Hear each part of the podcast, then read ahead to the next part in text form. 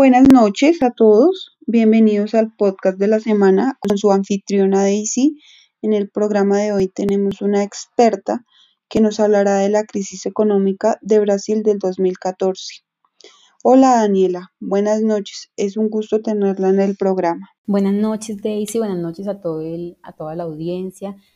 Eh, muchas gracias, muchas gracias por esta invitación. Es un placer estar aquí con ustedes.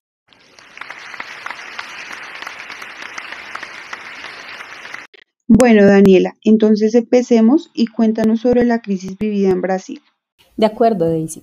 La crisis económica de Brasil que se presentó en 2014 es el deterioro que se empezó a advertir en los principales indicadores macroeconómicos en este país. Entiendo, pero ¿qué tan grave fue esta crisis y qué otros sectores se vieron afectados? Bueno, pues cabe resaltar que esta crisis no solo afectó el plan económico, sino que también el político y el social.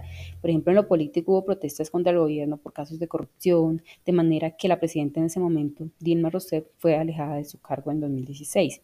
También hubo una caída del PIB durante dos años consecutivos. Por ejemplo, la economía se contrajo cerca del 3,8% en el 2015 el desempleo llegó a estar en el 11,8 en el 2016. Estamos hablando de una gran parte de la población brasileña sin empleo.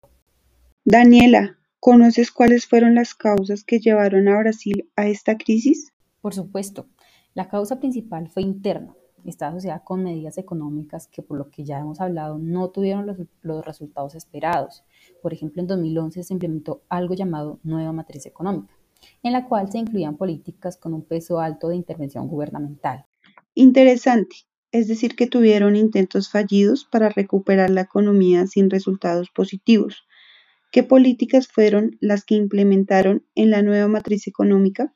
Bueno, pues políticas como la reducción de tasas de interés, el aumento de los gastos estatales, concesiones de los subsidios e intervención de precios. Todo esto generó la crisis de sostenibilidad fiscal que siguió en ese momento.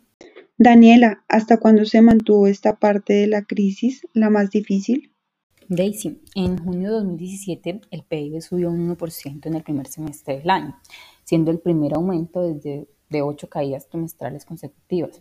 Sin embargo, economistas alertaron en ese momento que el crecimiento del PIB solamente caracterizó el fin de la recesión técnica y que aún era muy pronto para decretar que la crisis había acabado.